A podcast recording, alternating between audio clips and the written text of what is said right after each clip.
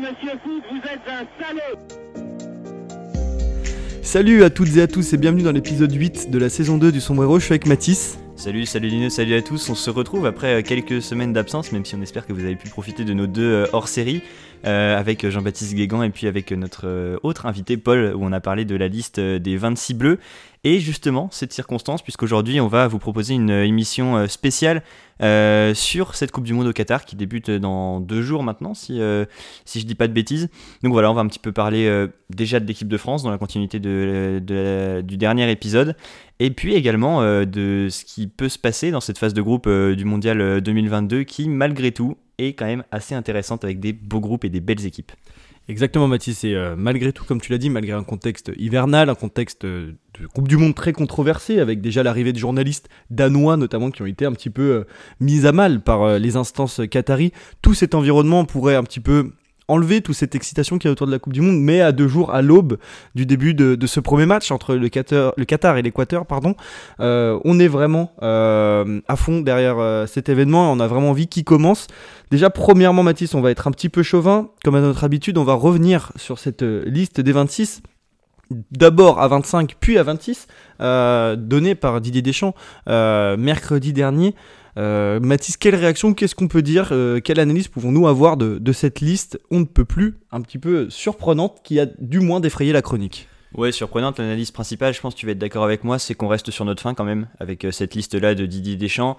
Et on a un petit peu moins envie, je trouve, de lui faire confiance que les autres années, parce qu'on a l'impression qu'il est un petit peu en manque de repères dans ses choix. Euh, voilà, en tout cas, c'est qu'une interprétation, mais c'est un petit peu euh, ce que ça laisse penser. Euh, on s'est noté un plusieurs petits axes de, critique, si on peut appeler ça comme ça. Si on commence, bon, par les gardiens, là, c'est pas de la faute de Didier Deschamps, mais Mike Maignan blessé et Mike Maignan qui ne disputera pas cette Coupe du Monde, c'est quand même une perte pour l'équipe de France. Et après, évidemment, on peut discuter du choix d'emmener Alphonse Areola, qui est remplaçant à West Ham à la Coupe du Monde. Il y avait Alban Lafont, Steve Mandanda à sa place quand même au niveau de son rôle de leader. Ça fait partie des discussions, mais c'est pas les principales. Peut-être qu'on peut parler surtout euh, de la défense et notamment du fait qu'il n'y ait qu'un latéral, j'allais dire défenseur latéral, mais même pas vraiment, euh, de métier dans cette liste. C'est Théo Hernandez qui va animer les côtés euh, de l'équipe de France. Alors juste avant de répondre à, ta question Mathis, pendant que tu étais en train de développer sur Alban Lafont, je me suis dit quand même le, rôle du troisième gardien c'est celui de, se faire un petit peu bombarder à la fin de l'entraînement. Là, C'est celui qui, on le voit toujours sur les vidéos, subit les frappes des attaquants. Donc il doit aussi ne pas faire de vagues. Il y avait un bon papier de l'équipe qui montrait qu'Alphonse Areola n'a jamais causé de problème dans un groupe. Toujours est-il que je pense que Alban Lafont était clairement dans la, dans la réflexion et peut-être, c'est peut-être, euh, je, vais peut-être un peu loin, mais sa réaction après le match nul face à Nice, où il prend un carton rouge, il insulte l'arbitre, il me semble, enfin, dans mon opinion, que ça peut être ça qui peut expliquer le fait que euh, Didier Deschamps ne l'ait pas pris. C'est pas la première fois qu'Alban Lafont sort de ses gonds, je trouvais qu'il avait pris plutôt de la maturité depuis son arrivée à Nantes c'est très dommage. C'est très dommage parce que prendre un point contre le 8 de Ligue 1, c'est pas, c'est pas triste pour Nantes, on va dire, euh, vu leur bilan comptable en, Ligue 1 cette saison. Mais d'avoir réagi de telle sorte, je pense que ça n'a pas engagé Didier Deschamps à vouloir le prendre. Il me semble qu'il il aurait pu causer des problèmes. Euh, au regard de. Enfin, je sais pas s'il aurait pu causer des problèmes. Toutefois, sa réaction euh, ne donne pas une image améliorative de lui, si on veut, si on veut dire ça sur son comportement. Après, pour la, pour la liste, Évidemment, je trouve qu'il y, a des points de déséquilibre euh, au possible dans cette liste. Déjà, au niveau du latéral droit, il n'y en a pas un qui est compétent. Euh, Pavard, en tant que latéral droit, je pense que, comme je l'ai dit souvent, c'est pas son poste et, euh, c'est triste parce que Didier Deschamps s'entête à vouloir le mettre à droite et malheureusement, la réserve en France est si faible qu'il n'y en a aucun qui a réussi à se dégager. Même pour vous dire, je pensais qu'à l'Euro, Djibril Sidibé avait sa place alors que Djibril Sidibé n'était plus très très très compétent depuis, depuis longtemps. Mais là, pour cet euro, malheureusement, il y a encore moins de demandes, enfin encore moins de solutions, pardon. Donc Pavard à droite, bon bah c'est la solution de, secours, on peut dire. Il y a Koundé derrière qui peut venir suppléer, mais en, aucun cas les deux, enfin pour aucun des deux, c'est vraiment leur poste. Et surtout à gauche, comme tu le disais, de mettre uniquement Théo Hernandez en tant que vrai latéral. Mais encore une fois, il joue pas vraiment latéral à Milan, c'est plus un piston. Euh, il a jamais été formé comme, euh, comme un vrai défenseur. C'est un contre-attaquant très très compétent, hein, ça il n'y a pas de souci à se dire, mais c'est compliqué. Et encore une fois, si on veut mettre Lucas Hernandez à gauche, ça veut dire que tu mets à droite euh, dans l'axe un gars qui n'a jamais été titulaire en Coupe du Monde, qui n'a jamais beaucoup de qui n'a pas beaucoup de sélection. Konaté, il lui manque du, rythme. Alors je l'avais mis dans ma liste, mais il lui manque beaucoup de rythme. Ou Mécano, on a vu qu'en équipe de France c'était une passoire, même s'il est pas il est, il est compétent avec euh, il est performant pardon, avec le Bayern, il, manque vraiment de l'équilibre. Alors on se pose la question, euh, j'avais un petit peu eu d'ironie euh, sur ce choix, Mathis sur Twitter, mais Lucas Digne avait peut-être du sens, mais surtout Ferland Mendy, qui est polyvalent. Comment Didier Deschamps, comme tu le dis, euh, n'a pas pu prendre un de ces deux joueurs, et encore une fois, comme tu l'avais dit au préambule, ça montre un petit peu du discrédit qu'on peut accorder quand même à Didier Deschamps. Ouais, effectivement, pour la défense, ça pose quand même énormément de questions. Euh, le point sur lequel tu es revenu euh, par rapport à Ferland Mendy est absolument explicite. Euh, si on monte d'une ligne, bon, au milieu, on avait fait état de, cette, de, ces grosses blessures et de- du fait que cet effectif soit complètement décimé dans ce secteur de jeu quand on avait parlé de, de notre liste des 26. Euh, bah, effectivement, pas de surprise, pas de Pogba, pas de Kanté, ça, ça va énormément nous manquer. Peut-être que c'est un peu dommage pour un joueur comme Tanguy Ndombele qui aurait pu avoir sa place et qui avait peut-être ce rôle un petit peu plus dans, l'initiative, dans la création euh, que les joueurs qui ont été retenus là. Euh, on peut poser la question notamment par rapport à Jordan Verretou. Très bon joueur, avec l'OM c'est euh, plutôt honorable euh, ce qu'il fait. Après, est-ce que c'est pas un petit peu trop juste pour le niveau équipe de France? Il n'a pas volé sa place, mais ça peut quand même, euh, on peut quand même se poser euh, la question. Et puis euh, tu reviendras peut-être après sur euh, cette question euh, du milieu. Mais l'autre, euh, l'autre gros enjeu euh, de cette liste, eh ben, c'est intervenu après mercredi dernier où euh, Didier Deschamps euh, a annoncé euh, la liste de 25 joueurs. Donc d'abord, il y a le fait que Marcus Thuram ait été rajouté à cette liste. Quelle cohérence de prendre encore un, autre profil, on va dire axial comme ça, si ce n'est de pallier une éventuelle blessure, un éventuel souci physique de Benzema. Donc voilà, forcément, c'est pas de nature rassurante. Et puis il y a les remplacements de Presnel Kipembe d'abord qui euh, est blessé, qui est finalement forfait, euh, par Axel Disasi qui va honorer du coup sa première, euh, enfin en tout cas qui, est appelé pour la première fois avec les Bleus. Et même chose, Christopher Nkunku avec remplacé par Randall Colomiani, ça pose quand même des questions ça. Ça pose des questions. les trois nouveaux choix, les trois nouveaux noms qui ont été rajoutés à la liste ne sont pas intrinsèquement des mauvais joueurs. C'est ça vraiment un peu la ligne qu'on va défendre. Toutefois, il n'y a aucune cohérence. Alors moi, Dissasi, je suis plutôt défenseur de ce gars-là parce que je le trouve très bon. Quand Paris était sur lui à la fin du mercato, je me disais que même les 50 millions étaient plutôt euh, justifiés parce que je trouve qu'il a vraiment du potentiel. Il a une, comment dire, une progression très linéaire depuis, euh, depuis son éclosion à, Reims. Toutefois, quelle cohérence On sait que Didier Deschamps n'aime pas remplacer un gaucher par un droitier. Moi, ça me chagrine. Je pense que c'est pas un, comment dire, un argument de performance. Mais quand il se base sur ça, donc il prend Kimpembe qui au niveau des performances depuis le début de l'année n'est pas meilleur que Badiachil, mais qui est pris parce qu'il est gaucher, pourquoi le remplacer par un droitier? Quelle cohérence? Zéro. Euh, Il n'y a pas de cohérence par rapport à la dernière liste, comme, on le disait en préambule Matisse. Bar- Badiachil a été pris avant. C'est pas le match face à Marseille qui est très mauvais de sa part, juste avant le remplacement de Kimpembe qui fait que Badiachil n'est pas pris. Enfin, du moins, je pense pas, parce que sur le match euh, face à l'OM, Disasi n'est pas meilleur. Il est latéral, il est pas bon du tout, même s'il est capitaine. Donc Disasi, euh, moi je trouve que ça n'a pas de valeur. Après, remplacer Nkunku par Colomiani. Ah, intrinsèquement, Colomiani, on sait qu'il est très bon. Mais encore une fois, pour moi, c'est ni un joueur d'axe, ni un numéro 10. C'est plus un gars qui est bon dans le demi-espace droit, qui va jouer dans un 4-2-3-1, qui va venir un petit peu aider la pointe. Encore une fois, à droite, c'est pris. À droite, vous avez Dembélé, vous avez même Coman qui peuvent rentrer, vous avez Mbappé qui peut même être mis comme un ailier. C'est il n'y a, pas- y a pas de cohérence. Et encore une fois, si vous voulez un joueur de côté, qui prenne Diaby, qui est bien plus enfin, qui, a bien plus d'expérience que, que, que Lumeni. Et si on remplace Griezmann, qui est notre premier numéro 10, euh, Nkunku, qui est notre premier remplaçant de notre numéro 10, qui est un petit peu défaillant en ce moment, Griezmann, on le remplace par, une cinquième, par un gars qui va être cinquième dans la hiérarchie des numéros 9. Il n'y a pas de cohérence. Et comme tu le dis, rajouter Thuram, alors ça, Thuram, ça arrivait avant la blessure de Nkunku, mais même prendre Thuram à la place d'une potentielle absence de Benzema, pourquoi? Thuram, c'est un très bon joueur, moi je l'aurais peut-être mis dans ma liste, mais il y a un gars qui est très bon aussi, qui s'appelle Martin Terrier, c'est sûrement peut-être le meilleur joueur français sur l'année civile 2022, après Benzema et Mbappé évidemment, mais Thuram, c'est très bon sur cette première partie de saison, mais il faut se rappeler que la saison dernière, avec Gladbach, ils sont quasiment relégables pendant une partie de la saison. Donc le gars, il est quand même intermittent. À l'Euro 2021, il est pas bon. Je comprends pas. Honnêtement, je comprends pas. Et puis même si on veut prendre une pointe, autant prendre Ben Yedder, qui est toujours autant performant et qui est une valeur sûre au niveau européen, même s'il a jamais été bon avec les Bleus, ça, ça, je le reconnais. Mais donc, bah moi, les trois choix me, déçoivent un peu.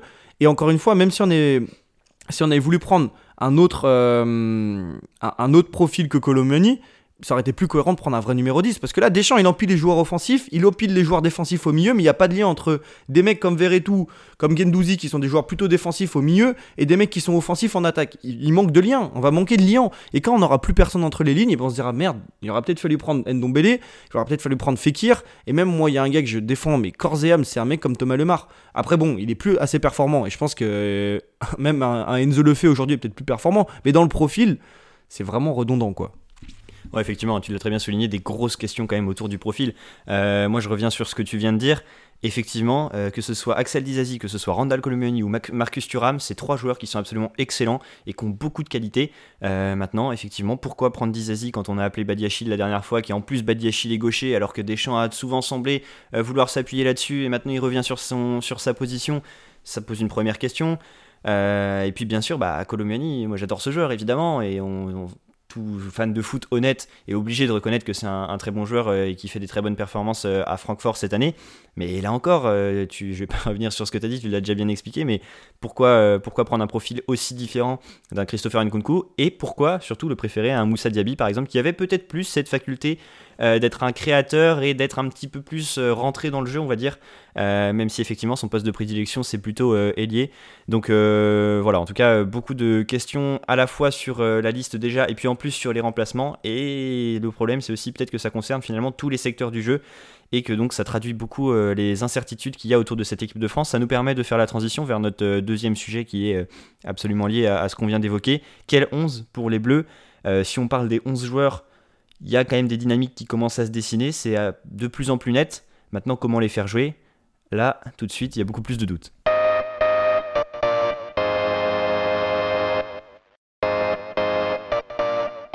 Totalement. Et si on prend un petit peu la même référence, Mathis, c'est le 11 qui était euh, donné par l'équipe. L'équipe type, donc pour vous présenter, c'est un 4-4 de losange. Je vais pas vous dire les noms parce que sinon après euh, on va donner le nôtre. Mais moi, la structure du 4-4 de losange, elle m'inquiète un peu parce que, alors autant c'est très performant sur une saison avec 38 journées parce que euh, c'est vraiment, comment dire, une habitude à prendre à jouer comme ça parce que c'est à la fois très performant parce que vous mettez beaucoup de densité, vous avez beaucoup de joueurs qui sont mobiles Toutefois, c'est très compliqué de défendre sur les côtés sans ailier ni même des milieux très larges. Et en fait, ça, comment dire, ça expose beaucoup les latéraux qui ne sont pas nos points forts. Donc pour moi, le 4-4 de Losange, c'est un petit peu dommage parce que là, l'équipe dans le 4-4 de Losange, ils mettent vraiment Rabiot, Chouamini, Fofana. il me semble que les trois n'ont jamais été mis ensemble, enfin, du moins n'ont jamais été titulaires ensemble en équipe de France dans un milieu à 3. En plus, avec Griezmann en 10. Moi, j'aimerais bien repartir sur un, sur un 4-2-3-1. Euh, vraiment comment dire, classique. Donc, Lloris au goal. À droite, bon bah mon, mon ami Pavard, malheureusement. Euh, Varane, Lucas Hernandez dans l'axe. Si Varane est remis, évidemment. Pourquoi Lucas Hernandez dans l'axe? Parce que je le trouve très bon. Euh, son match référence, du moins celui que je me rappelle le plus, c'est son quart finale retour en 2021 avec le Bayern face au Paris Saint-Germain, où il muselle complètement Mbappé. Donc je me dis que si à côté de lui, il y a son frère qui laisse des espaces euh, béant dans son dos, peut-être que Lucas Hernandez a cette euh, capacité de, couvrir. Donc euh, voilà, mon quatuor derrière. Au milieu, je partirais sur un double pivot. Alors, soit Rabiot Chouamini, soit Chouamini Fofana. Je me dis que Chouamini Fofana ont souvent joué ensemble, mais Rabiot fait plutôt une bonne saison à la Juve, donc je partirais plutôt sur Rabiot Chouamini. Avec à gauche Mbappé, à droite Ousmane Dembélé, parce que Ousmane Dembélé, bien que ce soit pas le QI de l'équipe, je pense qu'il a quand même des qualités indéniables. Griezmann en 10, mais attention à toi Antoine, parce qu'il va falloir être bon sur le premier match et que tu nous aides face au bloc bas, parce que je pense que l'Australie, ils vont pas nous offrir euh, de grands espaces. Ça va être vraiment très compliqué et ça va nous mettre encore face à nos difficultés, c'est-à-dire on ne sait pas jouer face à un bloc bas parce que nous sommes bons qu'en transition. Et puis en pointe, Benzema s'il est remis, Giroud s'il n'est pas remis. Sur le premier match, l'absence de Benzema me chagrine pas trop parce que face à un bloc bas, je me dis que notre Olivier national sait très bien jouer, sait convertir les occasions et je suis prêt à parier qu'il sera largement meilleur qu'en 2018 parce qu'il déjà plus, il est plus en confiance. Et sa concurrence avec Benzema, je pense que ça va lui donner encore plus envie d'être performant. Il sait que c'est sa dernière Coupe du Monde, qu'il n'aura pas d'autre occasion après. La prochaine fois, il sera peut-être, je sais pas moi, directeur sportif dans la prochaine Coupe du Monde. Donc, euh, il va faire profit de ses derniers matchs. Euh, et donc je pense que ce 4-2-3-1 est plutôt, euh, est plutôt cohérent. Après on n'est pas à l'abri que Didier Deschamps nous fasse une, une dinguerie à la Didier Deschamps, c'est-à-dire qu'en mettant Rabiot milieu gauche, hein, comme il nous a fait avec Matuidi en 2018. Donc euh, attention quand même, pensons qu'il, faut pas croire qu'il va être trop offensif non plus notre, notre Didier. Mais voilà, je pense que ce 11 il est assez équilibré. il allie à la fois bah, malheureusement le manque d'expérience, mais quand même en mettant Lucas Hernandez, Varane, il y a quand même deux joueurs performants, avoir l'état physique de Varane aussi. Parce que si on sur le premier match, on a Upamecano Saliba, ça n'a pas d'expérience derrière, on a vu face au Danemark ce que ça a donné, et comme on le dit, hein, c'est pas un problème de qualité intrinsèque. Mais le problème, c'est que sur une Coupe du Monde, il faut être bon sur 90 minutes. On ne demande pas d'être bon en mars, on demande d'être bon du 10 novembre au 17 décembre. Et ça, par contre, c'est très compliqué quand on a un jeune joueur. Ouais, effectivement, tu as bien résumé euh, les, enjeux euh, qui traversent cette équipe de France euh, aujourd'hui. Effectivement, les 26 joueurs qui sont appelés sont tous des joueurs qui ont énormément de qualités intrinsèques. Maintenant, les vraies questions, on le répète, hein, on l'a dit déjà plusieurs fois depuis le début de cette émission, c'est autour de la manière dont, dont organiser tous ces joueurs, tout cet effectif, et puis surtout le 11 type de cette équipe de France. Une des certitudes, il n'y en a pas beaucoup, on va en profiter, c'est que l'équipe de France débutera à 4. Ça, ça a été mis en avant par Didier Deschamps le jour de l'annonce de sa liste. Et c'est vrai que quand on a dit ça, eh ben on, a déjà, on peut déjà se rendre compte qu'il y a beaucoup de possibilités, mais du coup, comme on l'a dit, euh, très peu de certitudes. Donc moi, comme toi, hein, je repars sur euh, cette défense à 4 avec euh, Benjamin Pavard, Raphaël Varane et puis Lucas Hernandez, moi que j'allie aussi à, Raphaël Varane dans l'axe. Je comprends pas trop pourquoi Deschamps le conçoit comme un latéral gauche sur cette Coupe du Monde. Et puis du coup, son frère Théo Hernandez à gauche. Et moi, ça va peut-être te surprendre, mais je t'avoue que je serais plutôt euh, partisan de voir tester ce fameux système avec euh, Adrien Rabiot euh, à gauche d'un 4-2-3-1. ça présente très peu de garanties. Je sais pas trop honnêtement quoi en penser, mais peut-être que déjà, alors déjà je suis assez favorable à voir ce duo Chouameni Fofana en double pivot en les deux les deux milieux relayeurs. Après voilà, peut-être qu'Adrien Rabiot peut un petit peu équilibrer ce milieu parce que c'est un joueur qui a quand même de l'expérience. On va dire que avec ces trois joueurs là dans le milieu, qui peuvent euh, moduler un petit peu euh, selon la physionomie du match et selon euh, la manière dont jouent aussi les trois joueurs de devant. ça peut permettre d'équilibrer, d'amener un petit peu plus de, sérénité dans certaines phases du jeu. Et ensuite, du coup, bah, après, forcément, la question qui se pose, c'est est-ce que c'est pertinent de mettre Mbappé dans un rôle d'ailier droit, même si, effectivement, on le voit ailier droit, mais ce sera, on va dire qu'il jouera dans le demi-espace, si ce n'est quasiment dans l'axe, sachant qu'il est quand même plus à l'aise à gauche. Euh, quid de Benzema qui avait un petit peu marché des fois sur les pieds de Griezmann euh, et Griezmann pareil qui euh, est toujours un petit peu en manque de sérénité depuis quelques mois dans ce rôle de numéro 10. Donc voilà, énormément de questions, beaucoup de possibilités, beaucoup de qualités, mais très très peu de, de certitude et c'est bien là le problème de cette équipe de France. Ça nous fait une transition. également vers notre troisième sujet, on va parler des groupes, des huit groupes de ce mondial et euh, des destinées qui pourraient euh, arriver euh, dans chacun de ces groupes avec plusieurs, plusieurs poules où il y a, on va dire, trois, trois bonnes équipes, même des fois quatre très bonnes équipes. Donc beaucoup de choses intéressantes qui vont pouvoir se passer dans cette Coupe du Monde.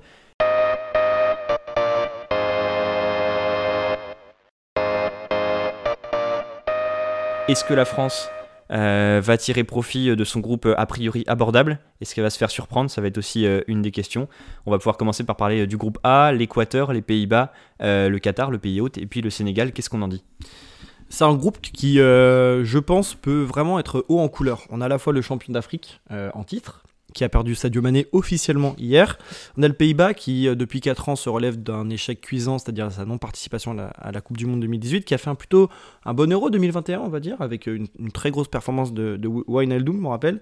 Le pays hôte, et puis l'Équateur. On sait que ces équipes sud-américaines, c'est toujours très, très, très, très compliqué à appréhender. Donc, euh, donc méfiance. Après, moi, je pense que. Et là, on va juste dire les deux premiers. On va pas parler des troisièmes potentiels repêchés, etc.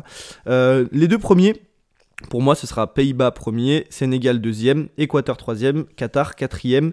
Pourquoi Qatar quatrième? Je pense qu'ils peuvent faire quelque chose sur le premier match.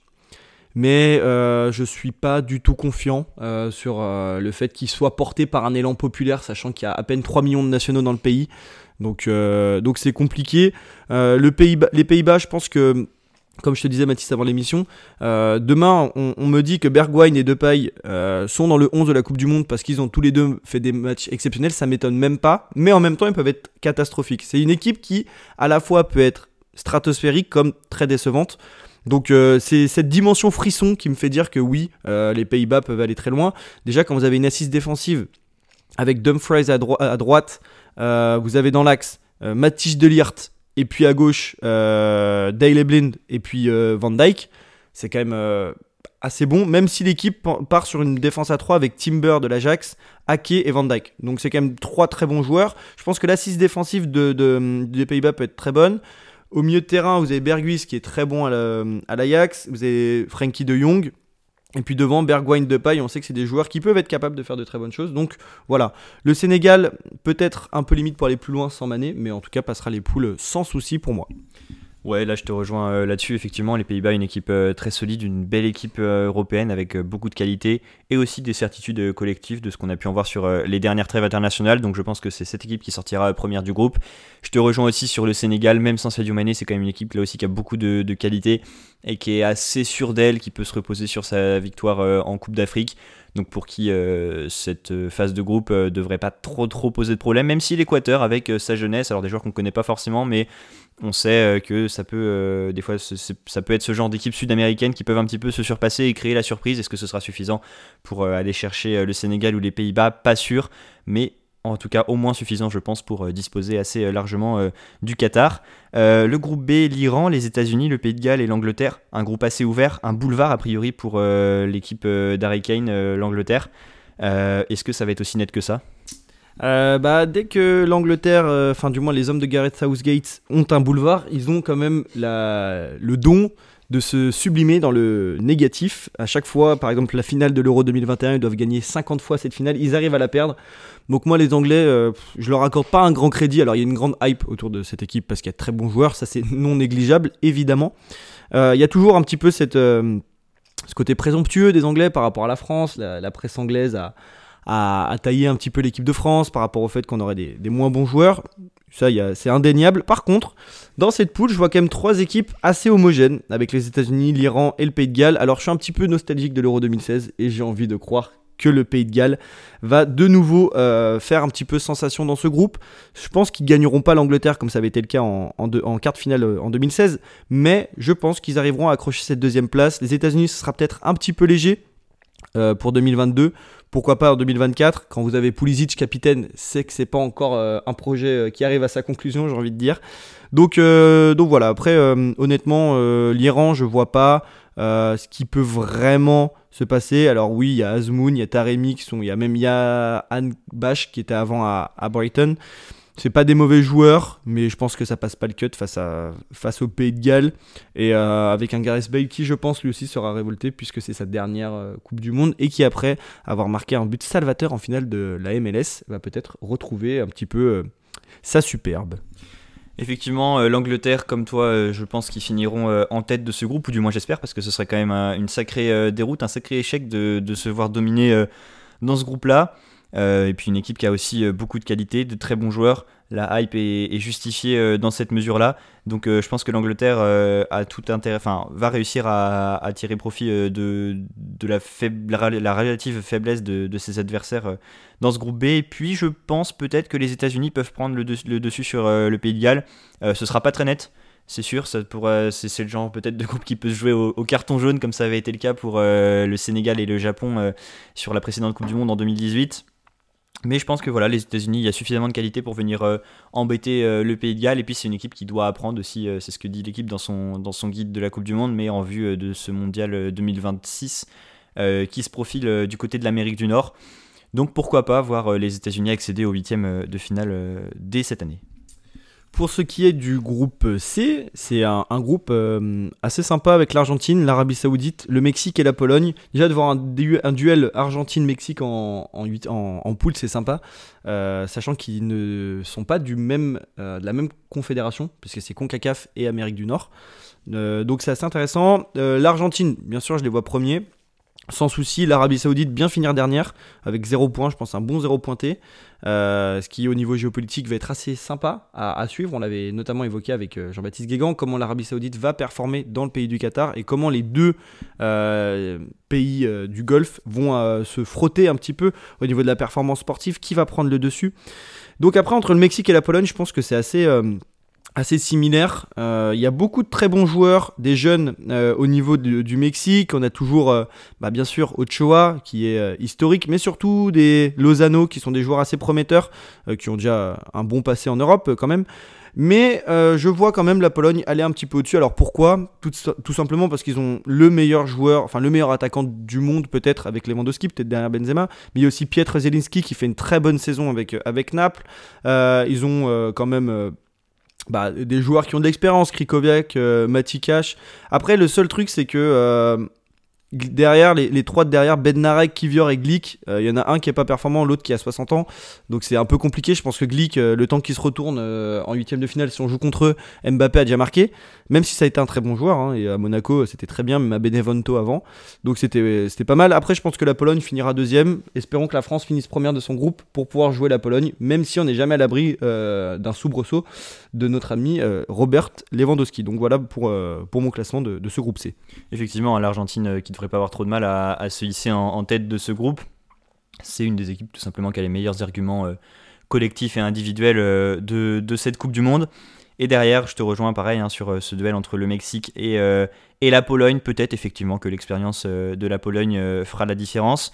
En tout cas, c'est de ce groupe que sortira l'équipe qu'affronterait potentiellement la France en huitième de finale s'il n'y a pas de fiasco, on l'espère. ce groupe de la France qui est justement le groupe D, le suivant, avec donc les Bleus, le Danemark, la Tunisie, ainsi que l'Australie, euh, contre, laquelle les, Bleus débuteront leur Coupe du Monde pas plus tard que mardi. Euh, un petit peu peur quand même ce groupe pour l'équipe de France. Ouais, c'est bizarre d'avoir peur parce que quand l'année dernière il y a eu l'attribution du groupe, j'étais assez confiant. Euh, L'Australie, bah, on sait que ça peut être peanuts pour l'équipe de France si on joue à notre niveau. Mais jouer en premier match, l'Australie, c'est toujours compliqué. On l'a vu en 2018. Et encore une fois, il faudra pas avoir une, lecture exhaustive après le, premier match de se dire ah bah, la France est exceptionnelle si on gagne 4-0 ou la France est, terminée, est, vraiment mauvaise si on fait 0-0 ou qu'on gagne un petit 1-0 un petit peu euh, mauvais. Il faut dire que les joueurs ont, aussi du temps euh, pour euh, créer des automatismes. Donc le premier match va être compliqué.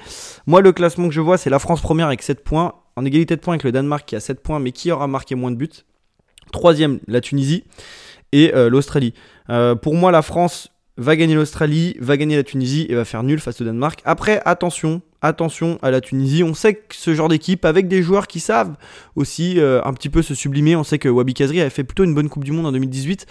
On n'est jamais à l'abri voilà, d'un match un petit peu avec un faux rythme et que bah, voilà, ce genre de joueur arrive à pointer, à faire le bon geste au bon moment. À voir. Après, le, Danemark, je pense que les Français seront revanchards parce qu'on connaît l'orgueil français euh, de s'être fait rouler comme ça dessus euh, lors du dernier rassemblement. Il me semble que Didier Deschamps va, je, il me semble, rappeler ô combien on a été humilié et qu'il faut, il faut se rattraper. Donc, euh, donc voilà, France première avec 7 points, Danemark deuxième avec 7 points, et c'est pour ça qu'on ne jouera pas l'Argentine en huitième de finale, du moins, je l'espère. Ouais, il y a cette idée dans l'équipe de France de, cet orgueil et de cet élan provoqué par la Coupe du Monde. Euh, certes, le Danemark euh, a largement, largement, largement les moyens euh, d'embêter l'équipe de France. Je pense que là, quand même, sur le papier, c'est deux équipes qui sont, j'allais dire, à peu près équivalentes parce qu'il y a quand même beaucoup plus de certitudes individuelles du côté de l'équipe de France, mais plus de certitudes collectives du côté du Danemark. C'est un petit peu cette ambivalence-là. J'ai beaucoup de mal moi à me prononcer sur, euh, sur ce duel parce que je pense que ça va en être un parce que je vois pas la Tunisie ou l'Australie venir perturber euh, ces deux équipes-là. J'espère quand même comme toi hein, que l'équipe de France finira première de ce groupe. Je les vois euh, voilà prendre l'ascendant on va dire à l'orgueil, à, à, cette envie de bien faire en Coupe du Monde. C'est quand même on n'est pas en Ligue des Nations. Euh, donc voilà, j'espère que ce sera euh, le scénario euh, de, ce groupe D. Le groupe E, ensuite, un des groupes sûrement les plus intéressants, si ce n'est le plus intéressant de cette Coupe du Monde. L'Allemagne et ses quatre titres de champion du monde, l'Espagne et son titre de champion du monde, un seul mais pas des moindres, et puis deux équipes très séduisantes qui font office de petits poussets mais qui pourraient venir embêter l'un des deux gros, si ce n'est les deux gros, c'est le Japon et le Costa Rica. tout peut se jouer dans ce groupe tout peut jouer une très grosse densité euh, parce que je pense que l'Allemagne prendra le dessus euh, sur, euh, sur ce groupe, même si l'Allemagne a, a, su nous décevoir sur les dernières compétitions, que ce soit à l'Euro 2021 ou à la Coupe du Monde 2018. L'Espagne, sa performance en 2021 ne doit pas non plus être trop biaisée, on ne doit pas non plus trop grossir le trait, c'est pas non plus une équipe exceptionnelle. bien que Luis Enrique, je pense que c'est l'entraîneur qui a en club euh, créer un projet de jeu qui met le plus cher, on va dire, avec le Barça en 2015, mais je lui accorde moins de crédit qu'en 2021. Donc moi, je vois l'Espagne évincée. Euh, je vois l'Espagne troisième, première l'Allemagne, deuxième le Japon. Pourquoi le Japon? Parce que je pense que bah ils sont vraiment pas passés loin en 2018 de faire la surprise. Ils avaient vraiment fait une, très belle performance. Après, euh, il y a des joueurs un peu frissons. J'aime bien Ito de, de Reims. Il y, a une belle nouvelle génération euh, au Japon. Il y a Maeda qui est plutôt bon, Minamino qui peut être bon, même si depuis le début de la saison c'est très très très très compliqué à Monaco. avoir derrière Nagatomo à gauche, on a vu à Marseille que c'était pas top. Tomiyasu, on sait que c'est une, une, valeur sûre à Arsenal. Sakai à droite, je regarde pas assez les matchs de Sakai pour vous dire ce que ça vaut. Mais je pense que ça peut faire quelque chose d'intéressant. Donc je vois plutôt l'Espagne être évincée euh, parce que la politique de Luis Enrique de prendre, euh, ne pas prendre des Sergio Ramos, des Thiago Alcantara, alors que Thiago Alcantara est sûrement le meilleur joueur de Liverpool depuis, euh, depuis de longs moments, je comprends pas. Et puis le Costa Rica, avec peut-être 2-3 surprises. On sait encore que ces équipes sud-américaines seront très compliquées à jouer. Il y aura sûrement un très grand Kylian Navas qui sera sûrement revanchard d'être à la Coupe du Monde, mais de voir que son concurrent direct en club n'y est pas. et que c'est quand même lui qui, est sur le banc. Donc voilà, un groupe assez intéressant. Je pense que c'est ça va être très sympa à suivre. Ouais, effectivement, hein, comme toi, euh, l'Allemagne, je pense qu'il y a les moyens euh, pour finir euh, première de ce groupe. C'est peut-être pas une équipe plus séduisante que l'Espagne sur le papier, mais ça reste quand même une équipe qui a beaucoup de certitudes, qui s'est remise, je pense, de son échec cuisant de 2018, donc il va finir première de ce groupe. Et moi, je vois quand même l'Espagne s'imposer en tant que, deuxième dans ce groupe, même si le Japon et le Costa Rica vont avoir les moyens d'embêter ces deux équipes-là. Maintenant, l'Espagne, moi, je garde quand même un très très bon souvenir de leur performance euh, à l'Euro 2021. Euh, Ils font un beau parcours, c'est une très belle équipe qui apparaissait assez. Euh, alors, c'est pas vraiment ce qu'on pense en premier quand on pense à l'ADN un peu de jeu de l'Espagne, mais quand même assez sérieuse, assez rigoureuse, assez appliquée. c'est peut-être ça le mot appliqué, même si effectivement, l'absence d'un joueur comme Thiago Alcantara, j'y pensais même plus, mais ça peut être préjudiciable et c'est surtout très incompréhensible. Donc euh, j'imagine quand même l'Espagne euh, sortir euh, deuxième de ce groupe. Mais pour l'Espagne comme pour l'Allemagne, c'est clair que ce sera pas évident parce que derrière, il y a quand même deux prétendants qui sont assez solides. disons qu'on parle pas là de l'Arabie Saoudite par exemple. Donc voilà, deux, belles équipes. Pour ce qui est du groupe F, encore une fois, une équipe, enfin un groupe avec, hum, il me semble, trois équipes assez homogènes avec la Belgique, le Maroc, la Croatie, et puis un quatrième, le Canada. Pour moi, le Canada, ce sera un peu juste, même s'il y a des, joueurs sympas, hein, Jonathan David, Antonio Alfonso Davis, pardon. Euh, plutôt sympa. Moi, je vois le Canada quatrième. Et puis euh, après, il y a la Belgique, la Croatie et le Maroc. Et je vois plutôt le Maroc faire la surprise euh, dans ce groupe. Je les vois finir premier. Alors, bon, j'avais fait mes paris avant avec la présence d'Aminarit. Mais je sais pas, je sens que le Maroc peut faire quelque chose. Il y a quand même des, super joueurs dans cette équipe, des, très bons joueurs de ballon. Euh, Nessiri peut être bon. Ziyech, on sait qu'il peut se sublimer dans une Coupe du Monde. Euh, au milieu, j'adore Unai, euh, j'adore Bouffal aussi côté gauche. Et puis quand même, il y, a des certitudes quand derrière, vous avez Mazraoui qui joue au Bayern, Hakimi à Paris, Saïs et Aguerd avec euh, Yacine Bounou au goal. moi, je pense que bon bah ça peut, ça peut faire quelque chose, bien que Nayef Aguerd n'ait quasiment pas de minutes en club puisqu'il était blessé. Donc voilà, après la surprise de ce groupe, c'est la Belgique deuxième et puis la Croatie troisième. Même si la Croatie est une belle génération, il y a des jeunes qui sont en train d'éclore comme Vardiol, etc. Mais je pense que ça passera pas le cut. Euh, par contre, pour la Belgique, euh, bah, il me semble que, d'accord, il y a un potentiel offensif euh, non négligeable. Mais alors derrière, Den Donker, Aldeveret, Vertonghen et d'avoir Arthur Théâtre sur le banc, c'est quand même pas. C'est quand même pas assurance touriste quoi, donc, voilà, même Carrasco piston avec Castagne à droite, un peu limite. donc, donc voilà, je, je suis pas super ambitieux, enfin même euh, optimiste pour la, pour la Belgique, puisque bah, Hazard ne joue pas, Lukaku euh, est touché à une cuisse, donc commencera sûrement pas la compétition titulaire. Je sais même pas si la Belgique peut ne pas se faire prendre sa place par la Croatie et même sortir en poule. Donc à voir après, on sait qu'il y a Kevin De Bruyne et Kevin De Bruyne quand il est en forme, il peut renverser des montagnes à lui tout seul. Donc voilà un petit peu ma lecture pour ce groupe euh, F. Ouais, effectivement, dans ce groupe, on a deux, deux blessés un petit peu. Euh, la Belgique et la Croatie, deux très belles équipes avec des très bons joueurs et surtout des très belles générations, mais qui semblent un peu avoir raté le coche sur la dernière Coupe du Monde. Euh, parce qu'effectivement les équipes sont quand même un petit peu plus faibles euh, que celles qui se présentaient en Russie euh, en 2018, même si évidemment hein, le parcours de la Croatie est déjà absolument incroyable en 2018 et, complètement réussi.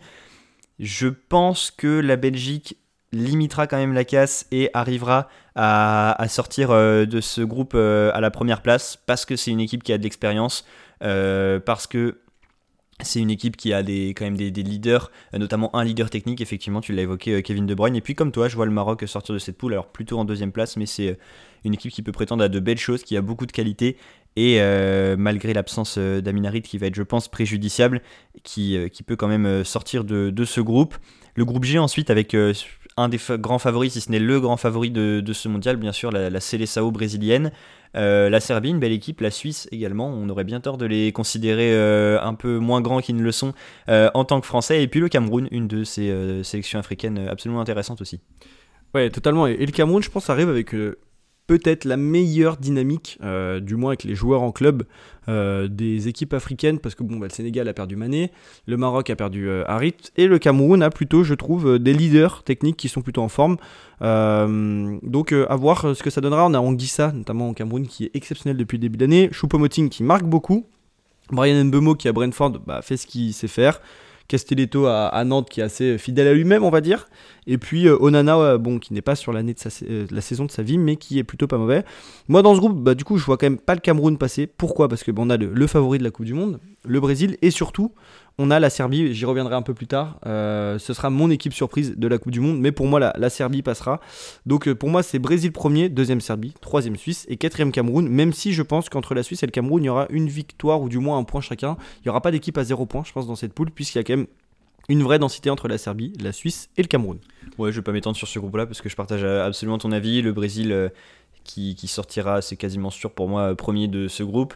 Euh, la Serbie, effectivement, une très belle équipe aussi, qui, je pense, a largement les armes euh, pour sortir de ce groupe. La Suisse, un petit peu plus faible quand même, je pense. Bon, c'est à l'inverse de ce que je viens de dire, mais qui a quand même une équipe qui fait un moins rêver. Après, on sait jamais. Hein. à tout moment, Jan Sommer sort un, match à, à 9 arrêts et euh, tout le monde rentre chez soi. Donc euh, voilà, la Suisse euh, a aussi des arguments à faire valoir. Le Cameroun, pareil, mais je vois quand même la Serbie un cran au-dessus de ces deux équipes. Et le Brésil, bon, bah, 4 ou 5 ou même 6 crans au-dessus de, ces trois concurrents. Et on arrive au dernier groupe de ce mondial avec une très belle équipe du Portugal, le Ghana qui fait aussi partie des sélections africaines pardon, très intéressantes, l'Uruguay et puis euh, la Corée du Sud. Alors on aura un remake d'un huitième de finale de 2018, euh, Portugal-Uruguay, et puis euh, du fameux match avec cette fameuse main de Luis Suarez entre le Ghana et l'Uruguay en 2010, si je dis pas de bêtises. Donc là aussi un, groupe où beaucoup de choses peuvent se jouer et où tout n'est peut-être pas acquis, notamment pour l'Uruguay. Ouais, exactement. Euh, et il y aura la Corée du Sud avec de Hugminson, mais je ne vois pas faire grand chose. Je pense qu'ils vont finir sagement dernier du groupe. Euh, le Ghana, j'adore cette équipe. Franchement, il y a beaucoup de joueurs que j'apprécie. Ça a toujours été un peu l'équipe frisson euh, en Afrique que j'aimais bien avec le Nigeria. Toutefois, je pense qu'ils passent pas le cut parce qu'il y a sûrement la sélection avec le, plus, le meilleur effectif, celui le plus complet, même encore plus que le, le Brésil pour moi parce qu'ils sont vraiment complets à tous les postes. C'est le Portugal qui finira, je pense, premier avec 9 points. Autre, autrement, dans les autres compétitions, le, Portugal ne faisait jamais rêver, mais là, franchement, ils ont une équipe exceptionnelle. Euh, ils ont vraiment un groupe très très très complet. Donc Diogo Costa au goal, classique. À droite, Cancelo, sûrement le meilleur latéral droit d'Europe. À gauche, Nuno Mendes, sûrement le latéral qui est le meilleur dans le dernier tir avec Théo Hernandez. Ruben Diaz, Pepe. William Carvalho, bah, fidèle à lui-même, je pense. Ruben Neves, que j'adore. Euh, Bernardo Silva, pour moi qui était dans le top 5 du Ballon d'Or. Bernard, euh, Bruno, Fernandez que je trouve un petit peu surcoté, mais pourquoi pas. Euh, Léao à gauche qui est le nouveau destructeur en Europe. Il y avait Mbappé qui était le nouveau prospect qui détruisait tout. Là, je pense que Léao c'est le nouveau. Il est passé par la province du Nord, euh, par Lille, pendant une saison et maintenant il s'éclate à l'AC Milan. Et enfin devant Cristiano Ronaldo qui, même s'il joue pas beaucoup, euh, n'est jamais à sous-estimer. Donc je pense que le, Portugal finira premier derrière l'Uruguay avec euh, une équipe très très séduisante quand même, avec beaucoup de bons joueurs, euh, que ce soit Fede Valverde, Araujo, je ne sais pas s'il sera prêt pour jouer, mais il y a quand même Cavani, il y a quand même Suarez, il y a quand même des très bons joueurs euh, qui seront là et je pense qu'ils euh, peuvent aller loin. Donc le Portugal premier, deuxième l'Uruguay, le Ghana pardon, troisième qui sera pas très loin et enfin la Corée du Sud dernière. Ouais, l'Uruguay, c'est vrai, beaucoup de beaux joueurs. Euh, tu les as évoqués. Il y a aussi, bien sûr, Darwin Nunez et puis Rodrigo Benzancourt, l'éternel charnière Jiménez Godin.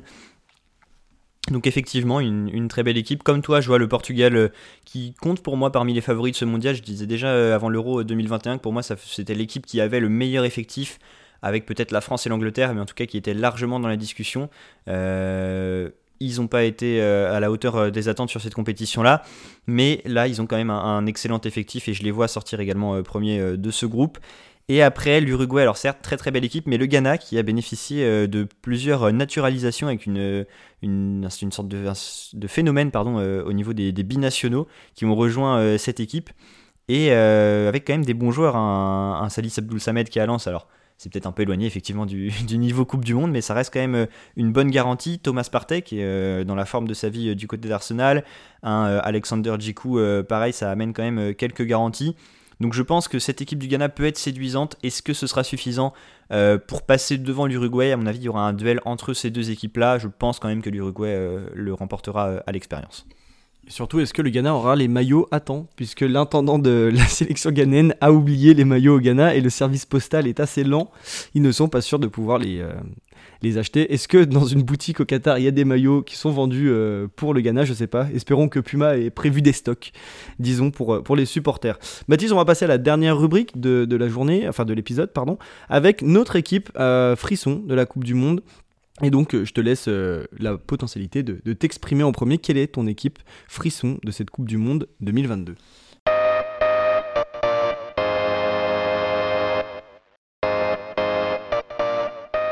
Eh ben, mon équipe frisson, euh, pas une très grande surprise, mais j'ai quand même envie de parler du Danemark. Une équipe qu'on a vue déjà très solide. Alors déjà à la Coupe du Monde 2018, qui avait bien embêté la France et qui avait déjà des qualités et des certitudes. Une équipe ensuite à euh, l'Euro 2021 qui s'arrête en demi-finale face à l'Angleterre au tir au but et qui réalise un très bon parcours. Euh, c'est peut-être même euh, sur cette compétition-là que le Danemark s'est vraiment, on va dire, révélé. Donc une équipe qui arrive avec quand même une certaine expérience, avec beaucoup de garanties, des très bons joueurs. Quand on regarde le 11 type, on a un, un Simon Kier, un Joachim Andersen, Christensen, déjà une défense à 3 qui est quand même assez solide. Alors Casper Schmeichel, moi c'est un joueur que j'aime beaucoup. Maintenant à Nice, effectivement, ça tire un petit peu du pied cette, euh, cette saison. Euh, Christian Eriksen, Casper Dolberg, c'est quand même des, très bons joueurs. Et puis même au milieu, euh, de Tottenham qui est un, très bon joueur, euh, Delaney et puis euh, Melle et même Christensen, alors avec un cas cette fois du, côté, du côté droit. Donc, beaucoup de bons joueurs, mais pour moi, ce qui fait vraiment la grosse force de cette équipe, et là je vous apprends rien en disant ça, puisqu'on l'a déjà vu largement euh, contre l'équipe de France euh, sur le, dernier euh, rassemblement international, c'est toutes ces certitudes collectives. C'est une équipe maintenant qui a ce système à 3 qui est très très bien assis, très très bien organisé, une équipe appliquée. Ça fait un peu penser ce style d'équipe nordiste, scandinave, avec, je sais pas si on peut faire un, parallèle avec une sorte de, philosophie, de mentalité, mais en tout cas une équipe très appliquée, très sérieuse, avec beaucoup de qualité et surtout qui va faire passer le collectif euh, au-dessus euh, de tout. Et moi, c'est ça qui me fait penser euh, que l'équipe du Danemark peut embêter l'équipe de France dans le classement de ce groupe. J'espère sincèrement que ce sera pas le cas. Mais en tout cas, pour les Bleus, il faudra bien, bien, bien négocier ce match contre le Danemark en phase de poule. C'est le deuxième match, je crois, si je dis pas de bêtises. Donc ce sera un match absolument crucial parce que le Danemark a vraiment de l'expérience, des armes individuelles, euh, des joueurs qui connaissent le très haut niveau et qui ont l'habitude de, jouer dans les, euh, plus, dans les meilleures équipes d'Europe chaque week-end. Et puis surtout, euh, toutes ces certitudes collectives autour de son système, autour des relations entre les différents joueurs et autour de, son vécu déjà passé. Exactement, et c'est vrai que cette matrice collective est très importante au Danemark, et je trouve qu'il y a des apports individuels depuis, 2010, depuis 2021, avec notamment le jeune ailier droit Skoffelsen qui avait fait faire, je pense, des cauchemars à, à Ferland Mendy après le match au Telia Parken à Copenhague. Moi, la deuxième équipe, euh, enfin mon équipe surprise, a affronté le Danemark le 29 mars, mars dernier, et ça a tourné à l'avantage du Danemark 3-0 toutefois. Je n'en suis pas moins convaincu que la Serbie sera la surprise de cette Coupe du Monde 2022. Pourquoi? Parce que c'est aussi une équipe qui joue à 3 avec un système assez bien rodé qui n'est que sa troisième participation après 2010 et 2018. Ils n'ont jamais passé les poules, mais là cette année ce sera bon, ce sera la bonne fois. Pourquoi? Parce qu'il y a quand même une assise euh, défensive qui est plutôt bonne. Milinkovic, Milenkovic qui joue euh, à la Fiorentina, on a à côté Pavlovic qui joue euh, à Salzbourg, et puis aussi Mitrovic euh, qui est un très bon défenseur, passé notamment par le championnat français à Strasbourg. Au milieu de terrain, on a Lukic du Torino avec Milinkovic Savic. Ça fait des années qu'on parle de ce joueur euh, de la Lazio, qui est le frère du gardien qui lui joue au Torino. Donc beaucoup de joueurs qui jouent en Serie A, avec Philippe Kostic à gauche. Selon moi, c'est un joueur à la, à, la, à la Juve qui porte vraiment cette équipe d'Allegri, une capacité à éliminer, à frapper très très fort, une très très grosse frappe, une arme vraiment sur les coups de pied arrêtés. Ça fait penser aussi au Danemark qui est très très bon sur les coups de pied arrêtés.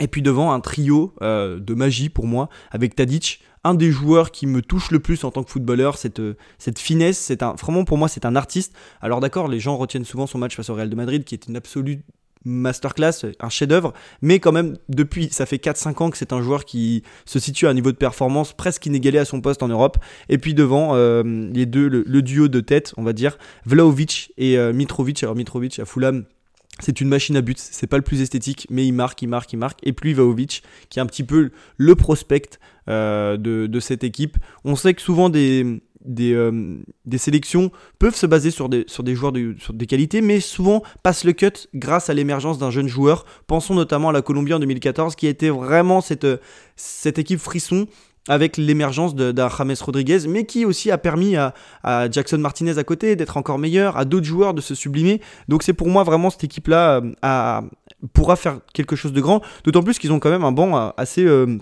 assez fourni. On pense à Goodedge qui joue à, Séville au milieu de terrain. On pense à Illich qui joue à l'Elas Veron. même il y a Jovic, l'attaquant de la Fiorentina, qui avait explosé des années en arrière à, à Francfort. Donc euh, tous ces joueurs qui jouent entre euh, l'Italie et l'Allemagne sont vraiment des, des, certitudes pour moi. Et même sur le banc, Radonic, alors ça peut être un petit peu ironique de dire que Radonic peut être une bonne solution vu son passé à Marseille, mais il réalise une très très bonne saison au Torino. Et la presse italienne, notamment la Gazzetta dello Sport, est vraiment folle de lui. Les supporters du Torino euh, revivent grâce à ce joueur. C'est un peu bizarre à dire parce qu'en France on n'a pas eu cette image-là, mais c'est vraiment un joueur frisson. Donc pour moi, dans un groupe très serré, ça va pouvoir faire la différence et on va vraiment se régaler devant leur match. Eh bien écoute, tu m'as donné envie de regarder euh, les matchs de cette équipe, euh, de cette sélection serbe. Effectivement, euh, d'autant plus dans le groupe du Brésil, on aura sûrement quelques affrontements assez séduisants. Peut-être pour conclure un, un, mot quand même, parce qu'on a beaucoup parlé de certitude, notamment de certitude collective. Et on peut vraiment accentuer là-dessus parce que, euh, vu le, peu de temps qu'auront euh, les sélections pour s'ajuster, se préparer avant cette Coupe du Monde, on a vu que l'équipe de France avait passé même pas 2-3 jours à, Clairefontaine avant de s'envoler pour le Qatar. Et euh, voilà, le, vu le peu de temps qu'auront chaque sélection pour se préparer et s'ajuster avant le premier match, toutes les certitudes collectives avant la compétition sont bonnes à prendre et c'est aussi pour ça que l'équipe de France nous laisse un petit peu sceptiques avant cette Coupe du Monde. En tout cas, on espère que les Bleus euh, nous feront mentir et puis euh, on espère qu'on pourra euh, parler de leurs belles prestations et de leur beau parcours dans les prochains épisodes du podcast. On vous invite à nous suivre comme d'habitude sur nos réseaux sociaux, Instagram et Twitter et puis à retrouver les précédents épisodes, notamment les deux derniers hors série et celui dont celui avec Jean-Baptiste Guégan qui traite de ce mondial au Qatar sur Spotify et sur Apple Podcast. En attendant, euh, on vous souhaite une bonne semaine, un bon début de Coupe du Monde et on se retrouve très vite pour euh, un nouvel épisode.